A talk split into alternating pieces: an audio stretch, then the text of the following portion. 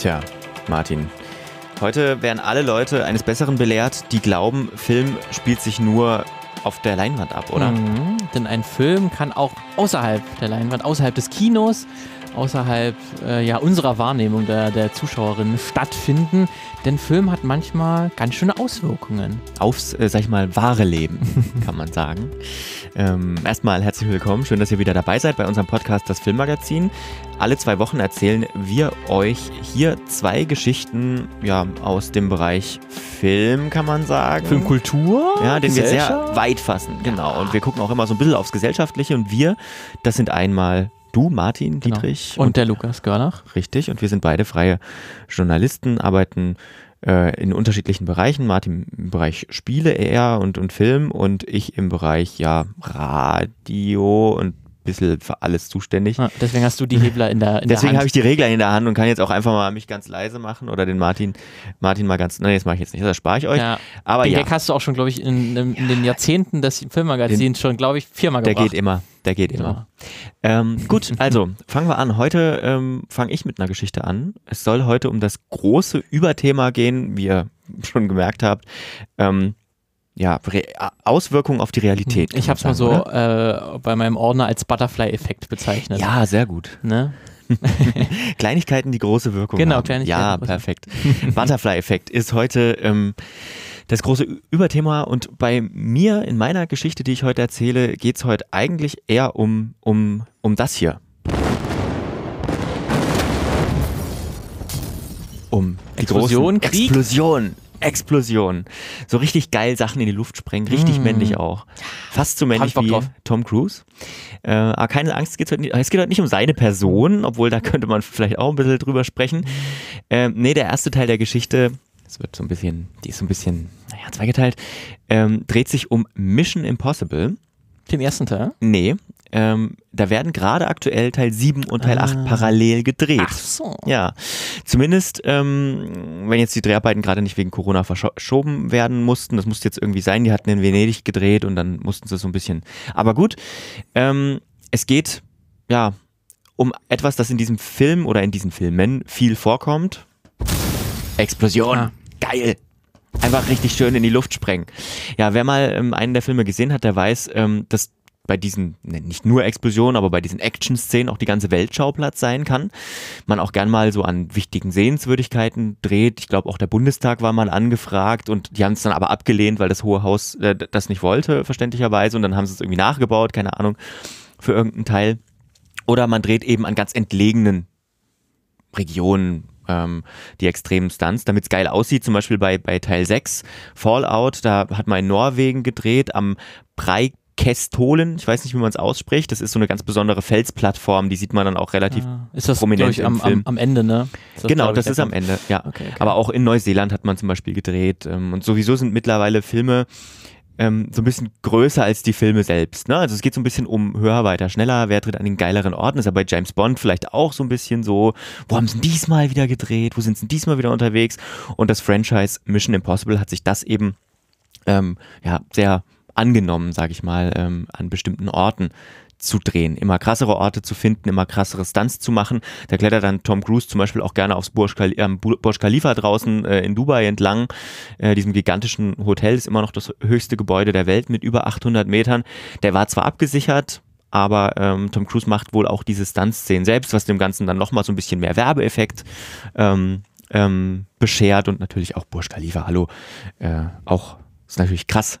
Ähm, verkauft sich auch gut im Trailer und so Ja, weiter. Sieht Ne? doch toll aus. Und auch in den ähm, Boulevardmagazinen und in den sozialen Mhm. Netzwerken geht das dann immer gut Ist immer rum. eine Meldung wert, wenn man sieht, Tom Cruise hat auch diesen Ja. Stunt wieder selbst gemacht. Ja, genau. Und übrigens äh, tummeln sich auch in diesem Film zahlreiche Produktplatzierungen, ähm, weil man Marken, Marken wollen natürlich ein bisschen was von dem Fame abhaben, dass das nichts bringt. Das habt ihr ja schon in der vergangenen Filmmagazin-Folge gehört. Mhm. Wenn nicht, hört ihr die mal nach. ähm, jedenfalls ähm, wird es wohl solche Szenen auch in den kommenden beiden Filmen, 7 und 8, geben. Es soll zum Beispiel, wie ich schon gesagt, auch in Venedig gedreht werden, was natürlich auch so eine Location ist, die immer gut aussieht. Und eine Rolle spielt auch eine ganz bestimmte Brücke in Polen. Es geht um die Eisenbahnbrücke in der Nähe von Pilkowice, einem Ort äh, im Süden von Polen. Dort gibt es die Bobertalsperre über den Bober. Ähm, und an, äh, also die, die staut den Bober und über diese Talsperre geht an einer Engstelle die Brücke.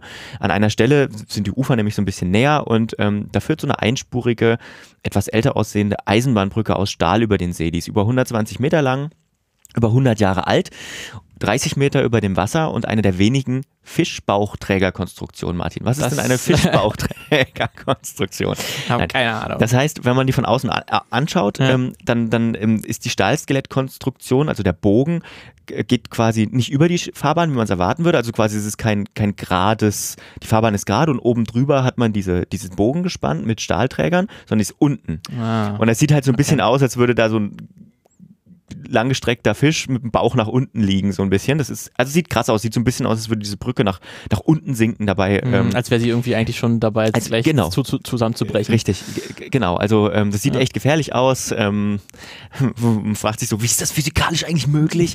Aber ähm, naja, gut, also es funktioniert. Ja. Und das seit über 100 Jahren. Und die Eisenbahnstrecke, ähm, die über diese Brücke führt, die ist zwar seit 2016 nicht mehr in Betrieb, aber es gibt wohl schon Pläne, bald wieder diese Strecke zu ja, revitalisieren ähm, wie viele andere Strecken in Polen auch.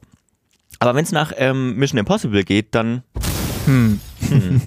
vielleicht ein bisschen übertrieben. Also ich fange mal ein bisschen anders an. Im August habe ich das erste Mal von der Geschichte gelesen, ähm, dass in der Diskussion war, eine Brücke in Polen zu sprengen für den neuen Mission Impossible Film. In echt, keine Miniatur Nein, äh, nachgebaut in, in und echt. dann gesprengt, sondern exakt, in echt. Exakt, in okay. echt.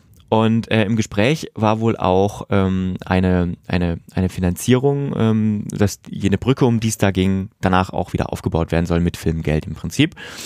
Und ähm, offenbar wurde das auch wirklich angefragt für den neuen Mission Impossible Film. Angeblich war auch Regisseur ähm, Christopher McQuarrie, der hat auch den sechsten, glaube ich, gedreht schon, ja. ähm, hat die Brücke wohl schon begutachtet, munkelt man. Das Ministerium ähm, hält die Brücke, Brücke wohl auch nicht für sonderlich schützenswert und unter Denkmalschutz steht sie nicht. Und nach so einer Sprengung ja, jedenfalls ähm, fanden das viele Menschen ähm, in der Gegend dort nicht ganz so geil, kann man sagen. Vielleicht? Ja, fragwürdig und auch die Stiftung für den Schutz niederschlesischer Industriedenkmäler war nicht ganz begeistert von den Plänen. Die rund 350 Tonnen schwere Brücke sei ein bedeutendes Industriedenkmal und tatsächlich, also ich, mich hat gewundert, dass die nicht unter Denkmalschutz steht, wenn man die sich anschaut. Gerade wenn die dann, ich glaube, wie viele Brücken gibt es nach diesem Architekturstil? Ganz wenige, genau. Diese, diese ja. Fischbauchbrücken sind ganz selten, da gibt es nur ganz wenige davon. Und ähm, vor allem auch äh, diese Bautechnik, in der die gebaut wurde, ist, äh, die gibt es heute gar nicht mehr. Die ist ausgestorben. Ähm, sie sei nämlich klassisch genietet worden, schreibt die Sächsische Zeitung. Ähm, damals sind die Stahlnieten quasi in glühendem Zustand, als sie noch angeschmolzen waren sozusagen, mussten die dann in die Brücke reingetrieben okay. werden. Das heißt, man hat dann an so einer Asse hat man die dann geschmolzen und dann haben die haben die Arbeiter sich die manchmal sogar mit so dicken, Zentimeter dicken Handschuhen ja. gegenseitig zugeworfen und, und drüber getragen, die Nieten und dann reingehauen. Und wenn man die sprengen würde und dann nochmal neu aufbauen würde, dann würde das das wahrscheinlich anders machen. Das gibt's gar nicht mehr, und genau. Diese Technik also gibt es wahrscheinlich die nicht mehr. Das ist, einfach, die ist verloren, die kann, das kann keiner mehr, sozusagen. keiner kann die, Dinge, die heißen Dinger mehr schmeißen. Keiner kann die heißen Dinger mehr schmeißen. Nee, es weiß einfach keiner mehr. Ich habe auch von so einer, die hatten so ein Beispiel von so einer anderen Brücke, wo die wohl mal vor ein paar Jahren restauriert wurde und ähm, da haben sie tatsächlich Leute aus dem Ruhestand holen müssen, die ähm, diese Technik, die diese Technik noch können. Naja, also es wäre eine andere Brücke einfach, die dann wieder gebaut, ähm, gebaut wurde. Man hat wohl inzwischen auch äh, eine Eintragung ins Denkmalschutzregister beantragt. Und sollte diese Eintragung, äh, Eintragung erfolgen, wäre die Sprengung dann illegal einfach.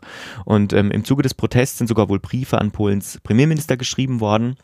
Inzwischen ähm, hat aber trotzdem eine Begehung durch äh, die Denkmal äh, äh, hat auch eine Begehung durch die Denkmalschutzbehörde stattgefunden. Ähm, dabei seien allerdings Stahlträger aufgefallen, die nachträglich angebracht worden sind an der Unterkonstruktion der Brücke. Eigentümerin der Brücke ist die polnische Bahn und die hat inzwischen auch bestätigt, dass im Rahmen einer Brückenüberprüfung im Hinblick auf eine mögliche Nutzung im Film diese Stahlträger angebracht worden sind. Die sind schon mal vor, bevor überhaupt da der Deal da, gemacht wurde? Ja, das sind wohl, das sind, das sind wohl auch ähm, polnische Militärangehörige dabei gewesen, haben sich die Brücke angeguckt, ob das für den, für einen Zweck genutzt werden kann.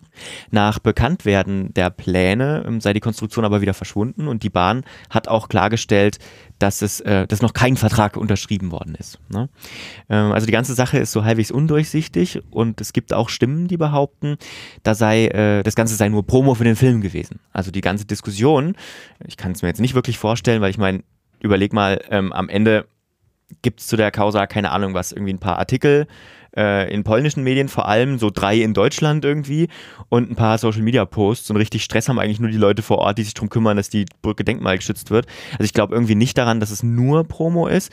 Ich könnte mir schon vorstellen, dass die Sprengung wirklich angedacht war, weil natürlich sieht natürlich crazy aus irgendwie, wenn du so eine echte Brücke sprengst. Ähm, aber ähm, ich kann mir auch, weil es ist auch einfach so eine malerische Gegend, das sieht wirklich schön aus dort, ne? Ähm, aber ja, ich weiß ich nicht, es ist jetzt auch nichts, was man nicht am Computer nachbauen könnte, ne? Und dafür gut, ist dann hat- der, ja. weiß nicht, ob dann der Werbeeffekt nur sowas anzuleiern, nur um, keine Ahnung, um fünf Posts davon zu Ja. haben. Ich weiß nicht, ob das vielleicht ein bisschen zu gering ist. Also ich weiß zumindest, dass bei dem Fallout, da war ja dann dieser eine krasse Stunt, wo Tom Cruise irgendwie äh, kurz vor der Stratosphäre aus dem Flugzeug gesprungen ist. Und das wurde dann halt alles auch vor Veröffentlichung des Films nochmal richtig gefeiert, dass das Tom Cruise wirklich gemacht hat. Gemacht hat. Dann gab es schon ein Making-of quasi, bevor der Film rauskam auf YouTube, irgendwie so ein 5 Minuten, 10 Minuten Video, wo man schon sieht, wie er halt dann in das Flugzeug steigt, diese Atemmaske dann trägt und dann wirklich springt. Und das war dann wirklich zu Promo-Zwecken. Ich könnte mir vorstellen, wenn man das so gemacht hätte, hätte man das quasi auch schon mit der Kamera begleitet, Ja. wie man diese Sprengung Genau, vorbereitet. genau, aber nur in dem Fall, nur in dem Fall, dass, ähm, dass man es auch wirklich macht. Klar. Ne? Weil jetzt in, nur für den Fall, nur um irgendwie Promo in dem Film, äh, für den Film in Polen zu machen, erstmal so eine, so eine. Fake-Brückensprengung irgendwie anzuleihen, das ist, also das weiß ich nicht genau. Das, sagen wir es mal so, ich glaub's nicht. ich glaub nicht dran.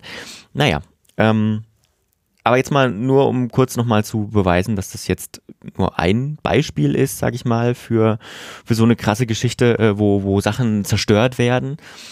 Ähm, es gibt auch noch andere Filme, wo so etwas äh, passiert ist, wo große Sachen für einen Film gesprengt worden sind. Das wird eigentlich auch, das wird langsam lästig, ne? Ach, Ich glaube, ich glaub, noch fünfmal kannst du es Okay. machen.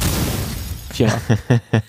Okay, also ähm, ja, ähm, zuerst musste ich tatsächlich an ähm, The Dark Knight denken, wenn du dich dran erinnerst. Äh, der Joker, Hm. der ein Kranken Krankenhaus Stimmt, äh, ja. in die Luft sprengt. Ja. Und äh, die Szene war unter anderem so eindrücklich, weil das Krankenhaus tatsächlich gesprengt worden ist. Also es war jetzt kein echtes Krankenhaus, aber es war ein echtes Gebäude und zwar ein riesiges, ähm, dass sie dann tatsächlich wirklich gesprengt haben. Ich meine, das sollte sowieso gesprengt werden, aber ähm, mit so Effektsachen noch rein und so. Und deswegen sah das auch so, so, so krass aus. Und Christopher Nolan, der Regisseur, wollte es wohl auch damals deswegen genauso, eben damit es so echt wie möglich aussieht und die ZuschauerInnen das nicht total aus dem Film rausreißt, der ja schon sehr sehr, sehr, ähm, na, wie soll ich sagen, sehr immersiv ist, in dem man sehr drin ist, jetzt äh, die rauszuhauen durch irgendeine so blöde animierte Explosion, zumal 2008 gab es durchaus Explosionen, die sehr cheesy aussahen.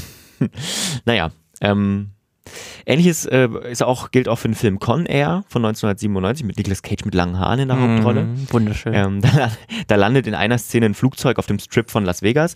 Das Ganze, diese ganze Landung sieht sehr cheesy aus, weil, naja, zwei- 1997 und so ein Flugzeug über den Strip fliegen zu lassen, sieht komisch aus. Aber was wieder ziemlich gut aussieht, ist, als das Flugzeug in äh, die an den Eingangsbereich ähm, eines Casinos reinkracht und dort gestoppt wird, weil tatsächlich war das ein echter Eingangsbereich von einem Casino. Ähm, auch ein Casino, was eigentlich für die Sprengung angedacht war, aber da haben die dann gesagt, okay, pass auf, wir machen eure Front schon mal kaputt und nutzen das einfach für den Film. Jetzt auch übrigens äh, Tenet, der gerade aktuell in den äh, Kinos läuft, wenn ihr diesen Podcast hört, auch wieder von Christopher Nolan. Mhm. Da spielt ja auch ein Flugzeug eine gewisse Rolle und Ja. das ist tatsächlich auch alles echt, was man dort sieht. Also das ist ein die Größe des Flugzeugs und was dort mit dem Flugzeug passiert und was das reinkracht, das ist auch alles so echt. Ich überlege gerade, was es war, aber das müssen Ich wir möchte nicht spoilern, Nicht spoilern, da reden wir ähm, nachher drüber, weil ich habe es echt vergessen. Aber ähm, auch äh, Nolan hat auch offenbar was mit praktischen Effekten und Flugzeugen, Mhm. weil bei The Dark Knight Rises am Anfang Stimmt. Bane, ähm, und das war wohl auch echt. Das war auch Viel. echt, ja. Naja, ähm, genau, Martin. Jetzt will ich mal so eine kleine Diskussion Ja. an die, äh, an die ähm, Sache anschließen, an die Sprengungen. Dreimal habe ich noch. Oder zumindest auch an die Sprengung in Polen, die wahrscheinlich nie stattfinden. Also im Moment sieht es so aus, als würde die nicht stattfinden. Ähm, was hältst du davon? Also wa wa was hältst du davon, dass man ähm, auf praktische Zerstörungen, Explosionen von Sachen setzt irgendwie im Mhm. Film? Ist das eine coole Sache? An sich, an sich ist es auf jeden Fall eine coole Sache, mehr praktische Effekte haben zu wollen. Aber es hat, glaube ich, habe schon in den letzten Jahren das so beobachtet, dass das mittlerweile halt auch mehr ein Marketing-Tool ist, Hm. dass man sich dann brüstet im, im Ja. Vorfeld, wie ich mache ja alles praktisch. Hm. Ähm, und gerade auch in der heutigen Zeit ist das CGI auch, wenn man da einigermaßen äh, clever rangeht, sieht das auch so gut aus, dass es nicht mehr immer nötig ist. Und gerade das Gute ist ja, dass man jetzt un die unmöglichsten Sachen darstellen kann mit CGI, ohne dass es auffällt und ohne dass man in die Natur Ja. vor allen Dingen eingreift. Ähm, da ist ja gerade auch, auch gibt es wahrscheinlich noch viele andere Beispiele, wie, wie Film dann irgendwie in ein Ökosystem eingegriffen Ja. hat ähm, oder da riesige Sets aufgebaut werden für zwei Wochen und die dann wieder abgerissen werden, wo man sich auch denkt, ist zwar schön, dass es da aufgebaut wurde, Ja. aber die, die ganze Arbeit, die ganze Kohle, die da reingesteckt wurde, kann sich auch überlegen, warum macht man es nicht einfach digital, wenn es geht oder so weit Ja. digital, dass es nicht auffällt. Und ich glaube, dass es da mittlerweile auch Fälle gibt, wo man dann halt auch einfach auf Miniatur äh, Modelle zurückgreifen könnte, was ja dann immer noch Hm. real ist und was immer noch gut aussieht. Du siehst natürlich irgendwo vielleicht den kleinen Unterschied, Hm. aber auch nicht immer. Zum Beispiel auch in, in The Dark Knight gibt es auch die, die Szene, wo der, der Joker mit dem Raketenwerfer äh, das Bat Batmobil Ja. anschießt. Da ist das Batmobil in einer Miniaturdarstellung und ich glaube, das ist keinem Zuschauer, Nee. das ist keine Zuschauerin aufgefallen Man kann das, man Ja, kann gerade, wenn man diese Miniaturen, Mini- Miniaturen auch mit ein bisschen CG ähm, und noch erweitert. ne? erweitert und, Ja. und, und einbaut, dann sieht das nicht mehr aus wie, weiß ich nicht, irgendwie Godzilla von 1957, wo äh, durch ein Modell, wo ein Modellding, Ja. Modellstadt Deswegen irgendwie- ist das ein kleines Plädoyer vielleicht für mehr CGI, wenn es Mhm. funktioniert. Äh, und vor allen Dingen, wenn man dadurch irgendwie die Umwelt äh, oder halt irgendwelche auch Städte, Dörfer, Ja. äh, irgendwelche Län Ländereien, um, äh, Schutzgebiete, Umweltschutzgebiete schützen Mhm. kann dadurch dann auf jeden Fall. Jetzt zum Beispiel wie Mad Max oder so, Mhm. der auch auf sehr viele praktische Effekte äh, basiert, der auch, wo jedes Fahrzeug, was man im Film sieht, wirklich ein echt gebautes Fahrzeug Mhm. ist. Ähm, aber das, das kann ich noch mehr verstehen, weil das, das wird natürlich ein bisschen schwieriger, das alles mit CGI zu machen und das hat natürlich auch eine große Wirkung auf den Film. Mhm. Ähm, und deswegen, da kann ich es verstehen, aber es ist dann, hat dann immer seine, auch seine Schwachstellen. Und ich glaube, dass es auch viele Produktionen, viele äh, Regisseurinnen und viele Schauspielerinnen mittlerweile halt so sich ein bisschen brüsten damit, dass sie das alles hier Ja. vor Ort machen. Und Ja. kann, egal, scheiß drauf, wir, wir haben die Kohle. Ja, ich weiß zum Beispiel auch, dass bei James Bond, bei dem, bei, bei Casino Royale am Ende, ohne zu spoilern, was passiert, es stürzt ein Haus in Venedig ein, sagen wir es mal so. Ähm, und auch das war ein Modell. Das haben sie halt irgendwie in einem relativ großen Maßstab, also es war echt weit überlebens, also es war einfach größer als Menschen überhaupt, aber es war halt kein echtes Haus. Das haben sie halt auf einem Set nachgebaut. Und das, ist halt schon Sieht doch echt umweltschonender, mir gut, gut aus. Und man muss auch sagen, sicherer, gerade für die wesentlich Leute. sicherer. Ich, Ja. Wenn er jetzt ja wirklich Ja, so ein Haus ja, hätte einstürzen lassen mit den Kameraleuten und noch Schauspielern, die irgendwo in der Nähe sich aufhalten müssen wegen der Szene und da können Unfälle passieren. Da Wir hatten hatten wir ja auch auch schon Filmmagazin-Folgen, Wo Leute halt sterben wegen Weil- krassen Stunts. weil es halt ein echter Ja. Hubschrauber sein muss Musste, und, eine, ja. und eine halbwegs echte Explosion Genau. und dass die, die, die Leute nur fünf Zentimeter neben der Ja. Explosion rennen müssen. Genau. Und ähm, ähm, ich, ich glaube halt auch, äh, allein der Nachhaltigkeit wegen insgesamt, ne? überleg mal, ich meine, Filmproduktionen sind sowieso nachhaltigkeitsmäßig ganz schlimm. Gerade wenn du in verschiedenen Ländern drehst, dann cast du ein halbes Team irgendwie über einen halben Erdball, um so einen Film zu drehen in Flugzeugen. Ähm, und auch bei dieser Brückensprengung in Polen, die sollte gar nicht, also ich habe gelesen, auf, in, das ist ähm, in, in, einer, in einer Zeitung, die auch nur eine polnische Zeitung zitiert, also es ist ein bisschen unsafe, aber ähm, ich habe gelesen, dass diese Szene am Ende gar nicht in Polen spielen sollte. Also es sollte einfach nur eine Brücke woanders Mhm. sein. Und ähm, also es hätte Polen dann nicht mal irgendwie, weiß ich nicht, Tourismus gebracht. Ne? Man ja noch sagen kann, hier übrigens berühmtes Set, weiß ich nicht. Und ähm, ja, ich glaube halt, so Liter, literweise Brennstoff in die Luft zu, zu blasen, weiß ich nicht. Also das ist tatsächlich auch keine Geldfrage. Also man spart jetzt nicht Geld mit dem einen oder dem Ja, anderen. Das stimmt, ja. Ähm, ich, wenn man sich so umguckt, es, ist, es scheint relativ gleich teuer zu sein, Ja. ob man was echt sprengt oder ob man Ja. CGI-mäßig gut nachmacht. Klar, man kann immer, man kann immer mit After Effects so eine, so eine, so eine Random-Explosion drauflegen für 2,50 Mark, aber ja, na. Hm. Ja, also ich glaube, der Nachhaltigkeit wegen baut mehr Modelle. ist doch cool. Ist auch ein Beruf. Also ist auch ein richtig, ich meine, überleg mal die ganzen Star Trek-Dinger und so. Das ist ja ein richtiges Handwerk auch. Ja, ja, oder halt auch Star Wars, wie es angefangen hat, Ja. auch ganz viel mit Modellen gearbeitet. Das ist ja, glaube ich, auch so eine kleine Kunst. Oder Ja. mit Puppen, von mir aus Puppen, auch mit auch. Puppen. Ja, Puppen. Mehr Puppen. Ja, aber vielleicht mal auch eine Frage an euch äh, als unsere ZuhörerInnen. Ähm, wa- was haltet ihr denn davon? Muss denn die Filmbranche und in dem Fall jetzt meistens trifft es halt Actionfilme, weil da Sachen kaputt gehen? Sehr gut. nachhaltiger werden. Ähm, werdet ihr dafür bereit, auch ein bisschen weniger Realismus und ein bisschen mehr CGI? Und, und stören euch auf jeden Fall ja. äh, CGI-Filme, jetzt, die zu erkennen sind, gegenüber jetzt, äh, jetzt wirklich praktischen äh, Filmen wie jetzt zum Beispiel Tenet, wo ja. Ja. sehr viel mit praktischen Effekten gemacht ist. Ist euch das wirklich so wichtig oder merkt ihr das wirklich oder ist es Mhm. immer erst im Nachhinein, dass man nochmal bei dem Making-of das vielleicht dann immer erst mitbekommt, ob das jetzt wirklich echt war oder doch nur aus dem Mhm. Computer herausgerendert wurde? Schreibt uns gerne eure Antworten an. Das Filmmagazin gibt es jetzt nicht nur neuerdings alle zwei Wochen in eurem Podcast-Catcher, sondern uns gibt es auch quasi jeden Tag online präsent auf den folgenden Social-Media-Plattformen. Facebook, at das Filmmagazin. Twitter, at das Unterstrich Filmmagazin. Instagram, at das Unterstrich Filmmagazin. Außerdem empfehlt uns gerne weiter an eure FreundInnen unter das Filmmagazin bei Spotify, Apple Podcasts, Pocket Casts, Feed, podcast.de oder einfach überall. Ihr findet uns auch bei Google.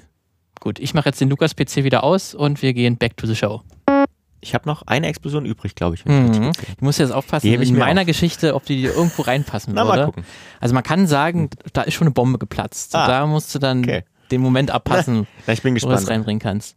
Ja, ähm, das Gute ist wieder, es gibt wieder ein paar Überschneidungen mit unseren beiden Geschichten. Ja. Du hast schon ein bisschen was erwähnt, äh, was für meine Geschichte auch Ohne ganz wichtig wird, ohne es wieder zu wissen. Das ist das Gute. Ähm, nämlich, ich möchte die Geschichte beginnen äh, mit einer kleinen äh, Zeitreise und zwar auf den 25. Oktober 2010. Ist so mein Tag, wo ich gerne einsteigen möchte und zwar nicht irgendwo, sondern in Neuseeland. Äh, ist eigentlich jetzt kein besonders geschichtsträchtiger Tag gewesen für das Land. So die Temperaturen dürften da zu der Jahreszeit ist es da Frühling äh, an der Südhalbkugel 16 bis 19 Grad ungefähr. Also ganz ganz schön draußen, aber hinter verschlossenen Türen passiert da doch etwas sehr Ungewöhnliches in, in Neuseeland an diesem Tag. Denn John Key, der Premierminister von Neuseeland, der der, äh, konservativen äh, Partei äh, angehört, der New äh, Zealand National Party, der trifft sich mit einigen einflussreichen Filmleuten. Ähm, und damit, mit diesen äh, Filmleuten meine ich dann wirklich so Lo Lobbyisten und äh, Studiobossen von MGM, New Line Cinema und von Warner Brothers. Mhm. Und was die Lobbyisten und Studiobosse da mit dem äh, Premierminister von Neuseeland besprechen und was danach aus diesem Gespräch entstehen wird, wird das Leben vieler Filmschaffenden äh, in Neuseeland und in diesem 5 Millionen Einwohnerland negativ beeinflussen. Okay. Bis Man- heute. Man muss ja sagen, dass Neuseeland schon immer auch gerne für Filme genommen wurde, weil es einfach malerische Landschaft, auch Richtig. wenig Menschen und so, Herr der Ringe Richtig. zum Beispiel. Zum so Beispiel weiter. Herr der ja. Ringe. Das wäre nämlich auch, äh, die Geschichte, nämlich, die ich dann erzählen möchte, ist dann nämlich, wie das Land da vor der Macht eines Milliardenkonzerns eingeknickt Oh. ist, wie eine Gewerkschaft eine lokale Filmbranche entzweit hat und wie ein Oscar-prämierter Regisseur lieber gelogen hat, als seinen Landsleuten zu helfen. Das ist eine Bombe. Ja. Aber es beginnt erstmal alles äh, ein bisschen malerisch, weil ich möchte jetzt nochmal ein paar Jahre zurückgehen. Na, Ich möchte auf eine magische, saftig grüne Wiesenlandschaft Aha. euch äh, treiben, denn dort leben sehr verschrobene Leute, die Ackerbau betreiben, die Bier brauen, die gerne Pfeifenkraut rauchen und die, wenn man einer jahrtausendalten Elbin glauben darf, unser aller Schicksal irgendwann bestimmen werden. ah, ja, Ja, kennt man, oder? Hast du schon mal klar. gehört? auf Du jeden hast, du Fall. hast schon Herr der Ringe gesagt, weil das ist natürlich die, die Filme, die Filmreihe, die Filmtrilogie, die man mit Neuseeland verbindet. Ja. Hier hören wir den Soundtrack von Howard Shore, Concerning Hobbits. Ähm, das waren natürlich die, die Filme, die da, der erste Teil, die Gefährten, die 2001 erschienen sind, war ein großes Ding für Neuseeland, kann man wirklich sagen, die wirklich da das Land auf die, auf die Filmkarte transportiert oder katapultiert hat, Ja. besser gesagt. Ähm, das ist nämlich jederzeit, kann man sagen, ist die Landschaft von Neuseeland in, in den Filmen zu erkennen als das. Ähm, und das hatte wirklich einen großen kulturellen Impact gehabt. Also die Sets, viele von den Sets sind heute noch, das kann man besuchen als, Hm. als Tourist, ich also gerade hier Auenland. Hobbit, Hobbiton, äh, als Auenland. Das genau, Auenland, also da diese, diese äh, Hügelhütten, ähm, die, die, sind, die stehen noch genauso da. Ähm, es gibt ein virales Werbevideo ähm, einer Fluggesellschaft, die so im Herr der Ringe-Stil gemacht sind. Die haben mehrere Millionen Aufrufe auf YouTube. War ein großer Erfolg. Ähm, direkt, wenn man am Flughafen von äh, Neuseeland ankommt, äh, in Wellington, glaube ich, ist, glaube ich, der Flughafen. Aber ich nicht ganz genau, zumindest an dem Hauptflughafen in, in Neuseeland, dann kommt, wird man direkt von einer großen Ork-Statue begrüßt. Toll. Ähm, deswegen, das Land identifiziert sich sehr, sehr stark mit der Herr der Ringe. Das hat natürlich auch seinen finanziellen Grund. Wer hätte das so mal, gedacht? so mal äh, zum Vergleich, 2000 ähm, hatte Neuseeland etwa 1,7 Millionen Touristen im Jahr. 2006 äh, waren es schon 2,4 Oh, Millionen. okay. Ähm, und viele vermuten, ähm, dass es halt auf der Herr der Ringe zurückzuführen ist als einer der Hauptgründe. Und äh, ein Tourismuschef hat mal bei einem, in einem Interview gesagt, ähm, das Interview wurde 2012 äh, gemacht oder gehalten, dass, das, äh, dass sie ein Wachstum von 50 Prozent äh, der Flüge nach Neuseeland beobachten, seit der erste Film, seit der erste Herr der Ringe-Film veröffentlicht wurde. Also es steckt da auch sehr, sehr viel Geld rein und es wird auch von einigen ja, Marketing-Experten halt auch bezeichnet als so die beste unbezahlte Werbung, die Neuseeland jemals hatte. Das unbezahlt ist Mhm. natürlich nicht nur so ganz halb korrekt, weil natürlich hat Neuseeland schon da viel auch investiert oder sie auch viel hingegeben, damit diese Filme auch dort gemacht werden, weil New Line Cinema, die damals die drei Herr der Ringe Filme finanziert haben hauptsächlich und Peter Jackson, der Regisseur, der kommt ja auch aus, selbst aus Neuseeland und hat da auch seine Karriere begonnen. Der fand halt Neuseeland nicht nur deshalb interessant, weil Peter Jackson natürlich das kennt, sein Heimatland und schon gesehen hat, dass diese Landschaften sich wunderbar äh, eignen würden für, für Mittelerde, sondern auch, weil es, es schon steuerliche A- Erleichterungen oder Ah. Zuschüsse natürlich gab von der Regierung und aber auch besonders deswegen, weil Gewerkschaften in Neuseeland rein rechtlich sehr, sehr schlecht dastehen und deutlich weniger Macht und Einfluss haben als zum Beispiel in den USA. Perfekt. Das ist doch perfekt. Perfekt. Deswegen mussten viele der Statisten und Schauspielerinnen, die jetzt eher so die kleineren Rollen hatten, äh, die aus Neuseeland kommen, ähm, die sozusagen das den Film auch mitgeholfen haben zu entstehen, die wurden deutlich schlechter bezahlt als jetzt Statisten aus aus den USA oder England oder halt aus die äh, Schauspielerinnen, die eher kleinere Rollen haben. Hm. Ähm, da wurden die neuseeländischen Kollegen deutlich schlechter äh, bezahlt. Und es gab im Gegensatz halt natürlich zu den großen Stars des Films auch keine Wiederholungsgagen, wie das auch äh, mal üblich ist, wenn die Filme besonders erfolgreich sind, Ja. dass sie nochmal so einen Anteil bekommen. Dann Das gab einmal später. Kohle und das war's. Genau, einmal ein bisschen, auf jeden Fall wenig Kohle, ähm, deutlich weniger als, als was jetzt, als wenn man den Film jetzt in den USA oder England gedreht hätte, äh, mit dort heimischen Schauspielerinnen. Ähm, und das war natürlich auch deswegen so, weil extra für die Filme wurde eine eigene Effektfirma gegründet, Veta. Die sind heute weltbekannt, also die gehören, also im Prinzip, wenn man sich so die, die Effektlandschaft, Kinolandschaft anguckt, dann gibt es zwei große Effektschmieden. Einmal ähm, die Industrial Light and in- Magic, Industrial Light ja. and Magic, die für Star Wars gegründet wurden in den USA und einmal Mhm. Veta. Äh, wirklich in, in Wellington sind die beheimatet, in einer, in einer wirklich Kleinstadt und die halt heute Avengers und Avatar haben sie die zum Beispiel. Und eigentlich auch alle Di- Disney-Filme, auch alle Live-Action äh, König der Löwen und alles wurde alles bei, mit Veta gemacht und auch die, auch die äh, Planet der Affen äh, Remakes ähm, oder neue Interpretationen wurden auch Sahen alle die. Affen wahnsinnig gut aus. Also die Veta sind wahnsinnige Profis und dadurch, dass sie extra für Herr der Ringe gegründet wurden und damals noch ganz jung waren und da ihr erster Auftrag sozusagen auch die Herr der Ringe Filme mit waren, waren natürlich auch recht billig. Deswegen sind auch die Filme, Herr der Ringe Filme im Vergleich dazu, wie aufwendig und wie lang die Vorbereitung auch der Filme war, war das alles relativ günstig. Deswegen hat schon die Produktionsfirma von Peter Jackson und seine Produzentin haben sehr davon profitiert, das in Neuseeland zu machen, weil das alles ein bisschen billiger, deutlich billiger war, als hätte man das woanders gedreht.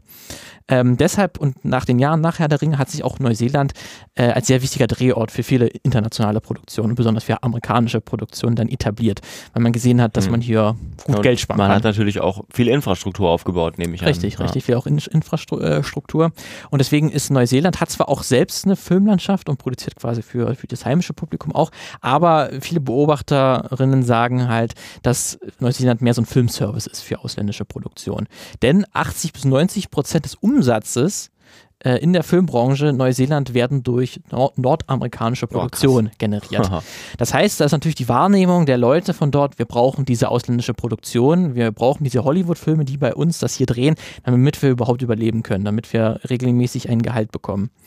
Und es gab da bereits, ähm, dann sollten halt äh, nach der Herr der Ringe, nach diesem großen Erfolg äh, der Filme, sollten dann ja auch irgendwann die Hobbit, der Hobbit äh, verfilmt werden. Das Buch, was äh, Tolkien davor eigentlich geschrieben hat, vor der Herr der Ringe, was ein bisschen, die Vorgeschichte äh, erzählt, aber eigentlich auch mehr so ein, naja, es wird häufig als Kinderbuch bezeichnet, ist vielleicht nicht ganz zutreffend, aber irgendwo passt es auch schon. Ist Mhm. halt gerade im Vergleich zum Herr der Ringe vielleicht eher leichterer Stoff. Und man steht sich natürlich aufgrund des Erfolgs der Herr der Ringe dann natürlich, wenn man dann noch ein Buch hat, was davor spielt, das lässt sich dann auch auf jeden Fall noch zu Geld machen. Ähm, deswegen äh, ist man dann natürlich wieder auf, hat man sich schon wieder Neuseeland natürlich ins Auge gefasst, dort ist auch wieder zu drehen. Mhm. Ähm, es gab aber bereits dann zu diesem Zeitpunkt, äh, als dann die Vorbereitungen losgingen, den Hobbit jetzt auch in Neuseeland drehen zu wollen, gab es schon einige Bestrebungen der äh, Film- und Fernsehstudios und Produktionen und auch von Schauspielerinnen, sich stärker zu organisieren. Ähm, damit halt gerade dieses Ungleichgewicht ähm, zwischen der, den, den, den Gehältern, äh, die jetzt dann, dann britische oder amerikanische Schauspielerinnen bekommen, das ein bisschen auszugleichen. Deswegen, das ist schon ein bisschen vorher passiert. Aber da ist dann noch durch den Hobbit gab es dann auch die große Bombe, kann man sagen, wo das alles dann etwas verstärkt wurde. Ich habe keins mehr übrig. Tja, hast keins Mist. mehr übrig. Ähm, denn äh, ich kann ja mal kurz nochmal zum Hobbit kurz erklären, ähm, weil ich habe ja schon diese drei Studios am Anfang genannt, MGM, New Line Cinema und Warner Brothers. Also New Line Cinema kann man, Warner Bros. kann man eigentlich in einem sagen, weil Warner Brothers als zweitgrößtes Filmproduktionsstudio nach äh, Disney hat New Line Cinema 2008 ungefähr gekauft. Ähm, deswegen haben die de deswegen halt auch die Rechte an Herr der Ringe. Warner Bros. hat ja zum Beispiel auch die Rechte an Harry Potter und hat auch die, alle die Filme finanziert. Aber äh, im Gegensatz äh, zu Herr der Ringe äh, waren die Rechte da nicht bei New Line Cinema oder Warner Bros., sondern bei MGM, also die äh, James Bond-Macher zum Beispiel. Ähm, die da die halt, oder, oder, oder, oder, Zeit, Zeit, zeitweise, ja. ähm, die James Bond-Rechte hatten. Weil die hatten sich irgendwann mal vor Jahrzehnten mal dieses, die Rechte an, an dem Buch, an dem Tolkien-Buch gesichert. Deswegen ist auch MGM mit an Bord. Hm. Ähm, bei der Produktion und bei der Finanzierung vor, vor allen Dingen.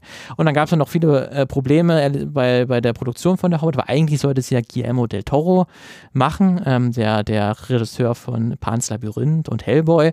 Da gab es aber viele Probleme. Peter Jackson wollte eigentlich nicht mehr als Regisseur von Herr der Ring jetzt nochmal Zwei Filme waren ja damals geplant, nochmal äh, Mittelerde zu inszenieren, wollte eigentlich nur als äh, Produzent äh, an Bord sein, hat sich aber dann nach vielen mhm. Querreihen, bis heute ist es nicht ganz klar, warum Guillermo del Toro dann letztlich gegangen ist oder gehen musste. Ähm, aber es gab da wohl wahrscheinlich kreative Differenzen, ja. wie es so schön heißt. Ähm, damit Aus und dann ist Peter Jackson halt an Bord ge ich gekommen. Glaub, man muss auch dazu sagen, wenn man sich so Making-of von Herr der Ringe anguckt und später auch vom Hobbit, dass das Peter Jackson, glaube ich, nicht gut getan hat. Diese das sieht Drehs. man körperlich ja. Das sieht man körperlich ihm sehr an, ja, wie, ja. wie beanspruchend das der ist. Der hatte da, glaube ich, sogar einen Milzriss gehabt oder irgendwie. Ja. Also äh, der musste da kurz vor, kurz vor Dreh hatte der irgendwas, ist bei ihm da kaputt gegangen, der musste ins Krankenhaus oder so. Ich habe mir auch mal da eine Weile das Making-of angeschaut. Also es war auch sehr stressig für ihn. Da ist viel hinter den Kulissen auch davor schon schief gegangen. Letztendlich war es dann aber so, Peter Jackson hat übernommen, hat die Filme auch wieder nach Neuseeland gebracht, wollte die da auch wieder drehen, weil man natürlich dann die Sets, die eh schon gebaut waren, auch wieder nutzen, nutzen konnte, weil ja einige Drehorte wie jetzt das Auenland auch wieder vorkommen. Aber dann zu diesem Zeitpunkt, kurz bevor dann der Dreh beginnen sollte, hat sich dann die äh, neuseeländische Schauspielergewerkschaft plus halt die Aust äh, australische Schauspielgewerkschaft, die arbeiten zusammen. Ist schon vor ein paar Jahren passiert, weil Neuseeland und Australien verbindet ja viel, sozusagen die Nachbarländer da, die einzigen ja. da unten, wenn man so will. Deswegen äh, haben die sich sozusagen verbunden und die arbeiten quasi zusammen.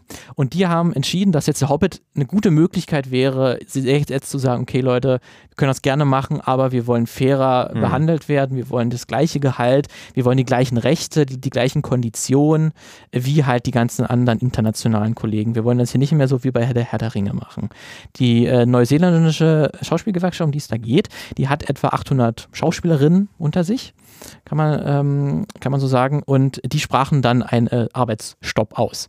Und die haben quasi gesagt an alle ihr Mitglieder, ihr macht jetzt nicht bei den Filmen mit, solange bis bessere Bedingungen äh, verhandelt wurden, bis denen zugestimmt wurde. Streik quasi. Ein Streik sozusagen. Hm. Oder ein Boykott so wird es halt auch genannt. Mhm. Und ähm, was der Fehler dieser Gewerkschaft auf jeden Fall war, jetzt im Nachhinein, keine der anderen Gewerkschaften, also keine Gewerkschaft, die irgendwie die, der Setbauer, der Editoren, der Produzenten, der Regisseure, der Setbilder, ähm, die es da auch noch gab, die wussten nichts davon. Für die kam das so ein bisschen aus dem Nichts, dass auf einmal jetzt die, die Schauspielgewerkschaft da gesagt hat, äh, unsere Mitglieder machen jetzt erstmal beim Hobbit, würden die nicht mitmachen, weil wir wollen bessere Bedingungen. Und deswegen kam das für viele sehr, sehr überraschend und man kann sagen, es kam nicht besonders gut an.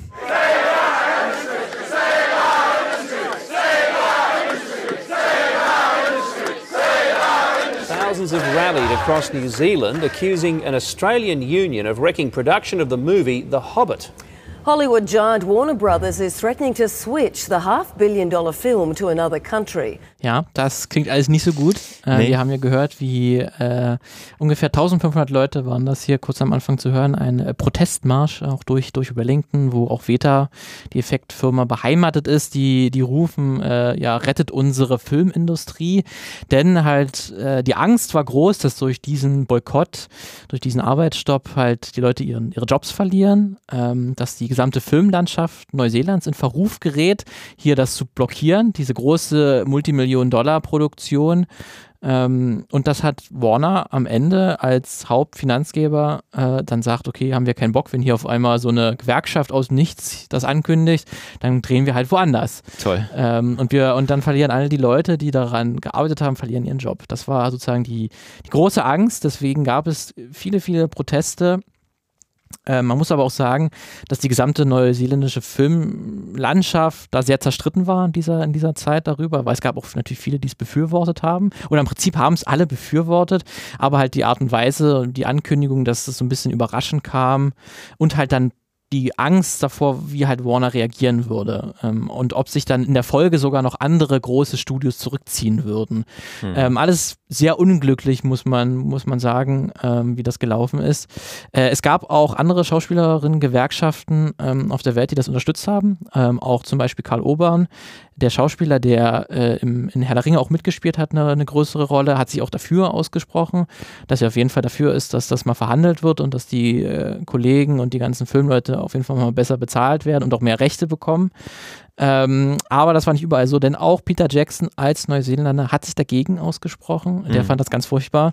Er hat auch in Interviews auch davor gewarnt, dass Warner sich einen anderen Drehort aussuchen könnte. And they are frankly worried because the actors bought a completely frivolous action. Now, if they've done that once, what happens in a year's time when Warner Brothers have spent 250 mil, they're halfway through, through the film, and the actors decide to have some fun again? It's like it could happen all over again. They have no confidence. Hm. Ja, hier sagt Peter Jackson halt, dass äh, dann auch sein könnte, dass wo die Schauspielerinnen sich nochmal dann entscheiden, mitten in der Produktion, wenn sie schon ihre, ihre mehr Rechte und mehr besseres Gehalt bekommen haben, dass sie es irgendwann nochmal machen Okay. und dann ist noch mehr Chaos. Ähm, Typisches Argument gegen typischer- Gewerkschaften Gegen immer, ja, Gewerkschaften, ja, ja. genau, als ob halt die, die Gewerkschaften, die Schauspielerinnen das nicht selber wüssten äh, und da halt einfach wie Kinder wären, die einfach dann mitten bei der Arbeit sagen, Ja. "Nö, jetzt mache ich es nicht mehr, jetzt, Ja. will, jetzt will ich, möchte ich noch einen Lolli mehr. Die wollen immer noch mehr und immer noch mehr und dann hören die plötzlich ganz auf. Ja. Als ob. Ja, das ist wirklich von Peter Jackson auch sehr fragwürdig gewesen. Er hat auch äh, zusätzlich zu diesen Interviews, die er im Fernsehen gegeben hat, auch ein längeres Statement veröffentlicht, wo er nochmal die Aktion der Gewerkschaft missbilligt und vor den Konsequenzen warnt. Und er habe da schon auch dann auch dann äh, durchscheinen lassen, er habe schon gehört, dass Disney jetzt auch nicht mehr in Australien drehen möchte, weil die ja auch die australische Gewerkschaft auch mit an Bord ist, hat er schon gehört. Toll. Deswegen, er möchte es nur mal sagen. Ja. Ähm, und es gab halt dann auch viele Gerüchte im Internet, auch gerade, dass halt Warner auf Osteuropa, Polen ähm, zum Beispiel ausweichen könnte, ähm, weil es halt da sicherer wäre. Ähm, Warner, New Line und MGM haben ebenfalls ein recht vages Statement zu diesem Zeitpunkt veröffentlicht, äh, wo sie sagen, dass sie Filmlocations bevorzugen, die zuverlässig sind und man untersucht derzeit alle Möglichkeiten, um ihre Geschäftsinteressen zu wahren. Ähm, kann alles und nichts heißen, ähm, aber hat natürlich genug Angst gestreut, dass diese Gerüchte nicht, nicht, nicht abgerissen sind, dass sie dann der Hobbit doch nicht in Neuseeland gedreht wird. Zuverlässige Partner in der Ausbeutung von Arbeitskraft. Richtig. Ähm, zusätzlich, äh, was man jetzt auch schon in dem äh, ja, Nachrichtenausschnitt eines neuseeländischen äh, TV-Senders gehört hat, was halt auch so ein, so ein Argument der, der Gegner war, dass das halt eine australische Gewerkschaft war, die quasi als größere Teil dieser neuseeländischen, australischen Kooperationsgewerkschaft gearbeitet hat und dass die quasi das diktiert hat und den quasi den, dem, den kleineren Neuseeland da quasi was aufgebürgt hat, ähm, was die gar nicht haben wollten. Und da ist man so ein bisschen, kann man sich vielleicht vorstellen, wenn jetzt, wenn jetzt in, in Deutschland es eine, eine Schauspielgewerkschaft gibt, wo auch Österreich, die österreichische Schauspielerinnen dabei sind und oft einmal dann, wenn Deutschland was bestimmt, auch die Österreicher mitziehen müssen. Das dann halt auch so gesagt wird, hier, nur weil das, das größere Land uns bestimmt, dann müssen wir das machen. Da gab es zumindest Gerüchte, dass man da sich nicht von den Australiern so ein bisschen nationales äh. Gefühl, äh, hat man sich da verletzt gefühlt, dass Ah. auf einmal Australien hier wohl was auszusagen, obwohl das nie irgendwo be bewiesen war, dass jetzt irgendwie Australien, die australischen Kollegen, äh, Schauspielkolleginnen, das, das irgendwie diktiert hätten oder so. Ähm, ein großer Streitpunkt vor allen Dingen äh, in Bezug auf diesen, auf das, dass halt die auch schlechter bezahlt werden, die äh, Schauspielerinnen, die neu neuseeländischen Schauspielerin ist halt, weil ähm, die eigentlich, wenn du halt für so eine ausländische Produktion äh, gebucht wirst, dann bist du nur so eine Art Vertragsarbeiter. Du arbeitest nur für diesen einen Job. Du bist jetzt nicht angestellt bei, bei Warner für den, für den Film oder so. Ähm, das heißt so ein bisschen, die sind alle Freiberufler und kriegen dann halt nur für diesen Zeitpunkt einen Job. Mhm. Und deswegen haben sie halt nicht so viele Rechte und dürfen auch laut neuseeländischem äh, Recht auch nicht streiken. Das ist, ähm, weil die alle Vertragsarbeit sind. Aber das war so ein bisschen unsicher, weil man nicht wusste, zählt denn das wirklich dazu? Sind die wirklich alle Vertragsarbeiter oder sind die nicht dadurch, dass das halt der komplett in Neuseeland das gedreht wird, ist man da nicht dann irgendwo auch richtiger Angestellter oder so? Was hat man genau? Doch, es war halt rechtlich ein bisschen unsicher. Ähm, deswegen ähm, gab es da viele Diskussionen und Protestmärsche, Interviews. Und es kam dann letztendlich nach, nach vielen Diskussionen dann zu dem besagten Treffen zwischen Warner Brothers und den anderen ähm, Studios und halt John Key, der Premierminister, der sich da wirklich eingeschaltet hat. Ähm, und es gibt halt Beobachter, die so sagen, man konnte im Vorfeld gar nicht sagen, wer sich mehr gefreut hat, wen zu treffen. Halt so äh, mhm. äh, Milliardenunternehmen, das jetzt mal so ein, so ein äh, Premierminister eines Landes treffen darf oder der Premierminister darf die dieses große Warner Brothers treffen. Mhm. Es wirkte alles wie eine, wie eine große, große Farce ähm, für, für Beobachter. Und äh, zwei Tage nach diesem äh, Treffen war, wurde hinter den Türen äh, oder hinter, hinter verschlossener Tür halt ein bisschen was besprochen. Da hat halt dann John Key auch eine Pressekonferenz gegeben. Okay, um, good evening. Well, I'm pleased to announce an agreement has been reached uh, between New Zealand, uh, the New Zealand government and Warner Brothers that will enable the two Hobbit movies to be directed by Sir Peter Jackson to be made in New Zealand. I'm delighted we have achieved this result. Making the two movies here will not only safeguard work for thousands of New Zealanders, but will also allow us to follow the success of the Lord of the Rings trilogy and once again promoting New Zealand on the world stage. Hm. Also zu dem Zeitpunkt waren es offenbar auch noch zwei. Da waren es auch noch zwei, genau. Ja, ähm, hätten sie es mal so gelassen. ja, das ist ja wahrscheinlich auch. Am Ende ist man sich, glaube ich, sind viele Mitarbeiter und viele, die an Protesten dabei waren, haben sich wahrscheinlich am Ende gedacht, als alle drei Filme dann rauskamen, ja gut, das hat sich nicht so gelohnt, dafür jetzt auf die Straße zu gehen. Aber ähm, damals dann, also dieses, dieses Teil dieses Deals, was dann Warner Brothers und, und der Premierminister sich ausgemacht haben, dass halt pro Hobbit-Film hat Neuseeland 7,5 Millionen US-Dollar gegeben, steuerliche Zuschüsse gegeben.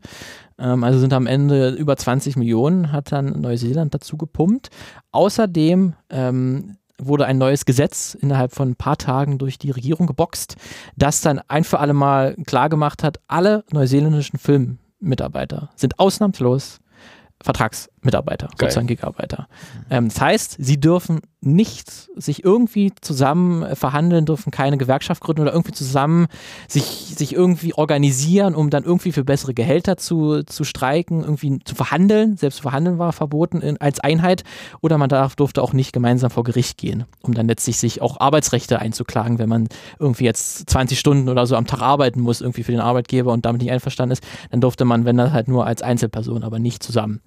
Ähm, das war nochmal sozusagen der ganz große Knackpunkt dieses neuen Gesetzes, was extra, das ist auch bekannt als Hobbit Law, das Hobbit-Gesetz. Oh ist das wirklich sozusagen in die Geschichte eingegangen, ähm, wurde das durch das Parlament geboxt. Herzlich willkommen im Kapitalismus, meine Damen und meine Herren. Meine Damen und Herren, das ist auch das große Überthema ja. dieser Geschichte. ähm, und dafür hat dann Neuseeland natürlich dann die Produktion von der Hobbit bekommen, als auch Warner hat garantiert, dass sie während ihrer Marketing-Tour für die Hobbit-Filme auch Neuseeland so gut es geht überall betonen mhm. und an allen möglichen mhm. äh, Plakaten und, und DVD-Rücken und Blu-ray-Rücken irgendwo betonen, dass es auf jeden Fall Neuseeland ist, was ihr hier, hier seht. Aber 20 Millionen, über 20 Millionen, sagen wir ja. mal, kostenlos ist anders. Ne? Ist hm. anders, ist nicht wirklich kostenlos. Und, und die Arbeitnehmerinnenrechte auch noch ver Schön, schön, schön, super. Ähm, also Rajnil Sik ähm, ist ein Filmemacher aus Neuseeland, der hat äh, gesagt, ähm, es hat im Prinzip Leuten erlaubt, die andere ausbeuten wollen, genau das zu tun. Das äh, ja. Kann man so sagen. Ja. Ähm, der Premierminister ließ sich das aber, die Suppe nicht versalzen, der ließ sich ordentlich feiern. Äh, mehrmals, er hat den Hobbit gerettet und auch die neuseeländische Filmindustrie natürlich auch an sich, weil er weiß, was passiert wäre, wenn das dort nicht passiert wäre. Ähm, deswegen hat er auch bei der Premiere entsprechendes gesagt. I want to pay tribute to Warner Brothers and MGM and New Line for their faith to invest in the Hobbits and their confidence to do so here in New Zealand. And most of all, I want to say thank you to the New Zealand public who supported the government as we went about making changes that ensured that the movies were made here in New Zealand. Hast du gehört, wie sehr die äh, ArbeiterInnen ge gelobt hat, die Hab an dem gehört. Film mitarbeiten? Ja, richtig. Ja, toll, ne? ist einfach super, was er gemacht hat. Ähm, also mein Vers Versprechen, was, was John Key auch immer mitgegeben hat, wenn er das verteidigt hat, war auch, dass halt auch die heimische Filmindustrie davon ja profitiert. Ne, weil er kommt ja, dass viele amerikanische, viele amerikanische Kohle kommt, wird da reingepumpt. Deswegen da entstehen bestimmt auch viele neuseeländische Filme irgendwie im, im, im Endeffekt dann irgendwie daraus. Ja, ist alles nicht so passiert, kann man sagen. Es gibt bisher statistisch wohl das nicht nachgewiesen. Äh, und wenn man sich anguckt, wie davor und danach, wie viele heimische Produktionen es gab, da gibt es keine Veränderung. Hat nicht wirklich was gebracht. Und was man sagen muss, im Dezember 2010, also ein paar Monate nachdem das dann durch war, die ganze Geschichte, sind auch E-Mails von Peter Jackson aufgetaucht. Also mehr oder weniger aufgrund eines Gesetzes, äh, neuseeländischen Gesetzes, wurden, mussten die veröffentlicht werden. Und es gab ein so großes öffentliches Interesse, dass die veröffentlicht werden konnten, aufgrund einer Anfrage im Parlament. Ähm, und in dieser Mail schrieb halt Peter Jackson der Regierung, auch als halt gerade dieser Deal ausgemacht wurde, ähm, dass er nicht glaube, dass Warner sich einen neuen Drehort suchen würde, trotz dieser Gewerkschaftsforderung. Ah, So, also genau das Gegenteil, was er in Interviews erzählt hat und was er auch das Gegenteil, was er auch in seinem langen Statement gesagt hat. Also er hat gelogen zu dieser Zeit wohl, so viel wie man jetzt weiß, um halt da seinem Arbeitgeber zu schützen oder in seinem Interesse zu sprechen. Ähm, weil das hat er nie so zu dem Zeitpunkt gesagt, dass er eigentlich nicht glaube, dass selbst wenn die Gewerkschaft hier sich noch weiter, noch weiter streiken würde, dass, dass äh, Warner entscheiden würde, nee, wir drehen jetzt in Polen oder in Schottland oder irgendwo anders. Ja. So, deswegen, äh, alle Hobbit-Filme, alle drei Filme, die es am Ende dann doch geworden sind, haben rund eine Milliarde eingespielt. Davon haben natürlich die neuseeländischen Arbeiterinnen nichts gesehen. Vor allen Dingen nicht besser als bei der Herr der Ringe und auch alle nachfolgenden Produktionen natürlich, die jetzt nicht Herr der Ringe oder der Hobbit betreffen, die hat natürlich dann Arbeiterinnen auch keine Chance, weil dieses Gesetz halt gesagt hat, ihr dürft nicht verhandeln und ihr dürft nicht streiken und ihr werdet auf jeden Fall immer so schlecht bezahlt wie auch schon davor. super. Deswegen sind die großen Gewinner dieser ganzen Geschichte sind die ausländischen Filmstudios, Ja, nein. die schön billig produzieren können, damit sie auch weiter sich den absoluten Löwenanteil in die eigene Tasche stecken können. Denn diese Hollywood-Produktionen, die sichern zwar die Jobs in Neuseeland, die sind aber natürlich scheiße bezahlt. Ja, geil. Und du hast natürlich absolut keine Arbeitsschutzrechte oder irgendwas oder dürftest die, wenn die verletzt werden würden, die wenigen, die du hast, dann dürftest du auch sehr schwer haben, es vor Gericht zu gehen. Ähm, und wie gesagt, auch das Versprechen, dass davon auch die heimische neuseeländische äh, Filmbranche profitieren würde, hat sich auch so nie, bisher nicht, nicht erfüllt. Ähm, und man ist natürlich auch sehr abhängig von diesen großen Hollywood-Produktionen, die dann halt das viele Geld reinbringen. Aber davon werden zwar viele in Neuseeland gedreht, aber auch nicht so viele, dass man, dass davon Ja. die Leute leben können. Also es gibt auch, ähm, wenn man sich die Statements der Gewerkschaftsleute anhört, die sagen halt, dass die halt andere noch Nebenjobs annehmen müssen, um halt überleben zu können. Die können von ihrem eigentlichen Job als Schauspielerin nicht überleben. Ähm, das ist schon sehr merkwürdig. Und oder halt auch die anderen Leute, die die Sets bauen oder die Effekte auch teilweise machen. Also Veta geht es wahrscheinlich noch als, als einer der Marktführer noch, noch mit am besten, aber alles drumherum äh, nagen da teilweise wirklich am, am Hungertuch. Oder geht es jetzt mehr so mehr schlecht als recht? Und äh, ja, diese großen Hollywood-Produktionen, die kommen natürlich trotzdem nur ab und zu oder gibt halt immer wieder Pausen zwischen diesen großen Hollywood-Produktionen. Deswegen, so lange müssen die sich halt dann andere Jobs suchen meistens. Ähm, es gibt aber äh, die, seitdem gab es auch einen äh, Politikwechsel an der äh, neuseeländischen Regierung. Ja, die Labour Party Genau, die Labour Party, ja. also so ein bisschen die SPD, kann man sagen, ähm, der von Neuseeland ist jetzt seit ein paar Jahren äh, an, an, an der Macht und hat, stellt auch eine Premierministerin und die haben auch schon während des Wahlkampfs versprochen, Teile oder das ganze Gesetz eigentlich zurückzunehmen. Es hat sich bisher noch nicht bewahrheitet, aber 2020 wurden tatsächlich Teile des Gesetzes zurückgenommen. Ähm, also die dürfen jetzt, äh, die sind immer noch äh, Vertragsarbeiter, keine richtigen Angestellten, haben nicht die gleichen Rechte wie richtige Angestellte, dürfen aber wieder gemeinsam verhandeln und sich organisieren. Aber immer noch nicht streiken. Das ist verboten. Ja. Aber es ist zumindest ein, ein ganz leicht aufgelockert worden. Wer braucht schon Streiks? Ja, so. Ich bin am Ende. Du bist am Ende. Ja, es ist wirklich keine schöne Geschichte, wenn man wirklich sagt, dass ein Milliardenfilmkonzern wirklich einem ein Gesetz durchgedrückt hat oder die Interessen des, des Milliardenkonzerns wichtiger waren, dem Neu Neuseeland zu dem Zeitpunkt wichtiger waren als halt die Interessen seiner Bevölkerung eigentlich. Gut. Das ist, ist cool, ne? Ja, super. Ist Capitalism. At its, at its best. Ja, wirklich. Und ich meine, du, also nicht in der Dimension, aber ich meine, das siehst du ja jetzt auch schon, wenn man jetzt kleinere Gewerke in Deutschland anschaut und fragt, ne, auch so, so Special Effects und so weiter, war Deutschland ja lange Zeit auch ein Land, ähm, wo man gerne hinging Ja. zum Produzieren, weil ähm, es hier vielleicht nicht unbedingt die Arbeitskraft hier nicht vielleicht günstig war, aber man hat halt viele Förderungen bekommen. Ähm, Also Game of Thrones wurde ja zum Beispiel die Effekte ko- ziemlich fast komplett Ja. in Deutschland gemacht. Oder man hat in Görlitz gedreht, wenn man irgendwie Jahrhundertwende-Kulissen haben will und so weiter. Das Oder macht Potsdam. Man, das macht man immer noch. Aber mittlerweile geht es immer weiter in Richtung Osten. Ne? In, in Tschechien. Prag, in Tschechien wird ganz viel gedreht, in Polen wird gedreht, wie ich ja auch schon gesagt habe, weil es dort eben noch günstiger ist und die Filmteams dort unter Umständen Noch noch, billiger sind, noch schlechter bezahlt werden. Ja. Toll. Die Funktioniert freuen sich super. aber auch, wenn sie ein paar Almosen Klar, bekommen. das ist Freuen ja, sich eben. Hauptsache die großen Filmproduktionen kommen und die großen Studios sind glücklich. Super. Also ich würde auf jeden Fall noch, äh, bevor wir äh, diese Geschichte schließen, noch kurz ein Shoutout. Also meine Hauptquelle für, für die ganze Geschichte war eine YouTube-Dokumentationsreihe der YouTuberin Lindsay Ellis. Mhm. Ähm, die ist die sollte man sich auf jeden Fall angucken, wenn man Interesse hat ähm, über Filme oder auch so einen Blickwinkel, den wir vielleicht haben oder auch versuchen zu haben. Die hat auf jeden Fall auch mal einen sehr gesellschaftlich-politischen Blick auf, auf Filme und die hat wirklich eine sehr, sehr tolle dreiteilige, eigentlich sollte es eine zweiteilige Reihe werden über den Hobbit, wo sie den komplett auseinandergenommen hat, die alle Filme, ähm, warum die ziemlich scheiße sind, aber dann halt auch am Ende ihres äh, Video, Videoreihe dann halt auch ganz diesen Skandal ähm, nochmal aufgerollt hat und dann habe ich einen Großteil meiner Informationen auch genommen, habe natürlich noch ein paar andere Quellen noch dazu genommen, aber sie möchte ich hier auf jeden Fall nochmal extra erwähnen. Sie hat den Großteil dieser Arbeit auch für mich dann quasi schon ein bisschen mit übernommen, ähm, deswegen wollte ich dann nur mal das werdet ihr auf jeden Fall auch angucken, die gehen eine halbe Stunde ungefähr, jedes der drei Videos. Und das, das dritte Video, das beschäftigt sich dann ausschließlich, da gibt es nochmal, die hat auch verschiedene Leute interviewt, auch Schauspieler, die die Zwerge gespielt haben, einer der, der Schauspieler, der einen dieser Zwerge gespielt haben im, im Hobbit-Film,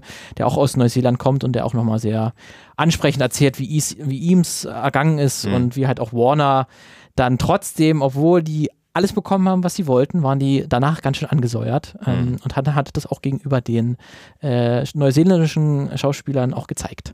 Ja. Ähm, deswegen da das auf jeden Fall angucken, wenn man da die, zu der Geschichte noch mehr wissen will. Ähm, Verlinkung findet ihr dann bei uns auch auf der Webseite. In den Shownotes auf jeden Fall. Ja, ähm, so viel dazu. Wird wahrscheinlich nicht die letzte Folge gewesen sein zu ähm, Auswirkungen von Filmen in Zum der. Realität, zum Butterfly-Effekt.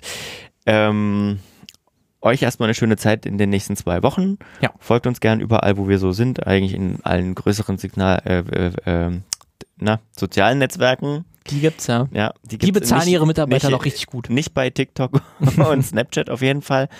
Ähm, aber sonst überall. Ja. Also folgt uns und ähm, wir sind für heute erstmal raus. Tschüss.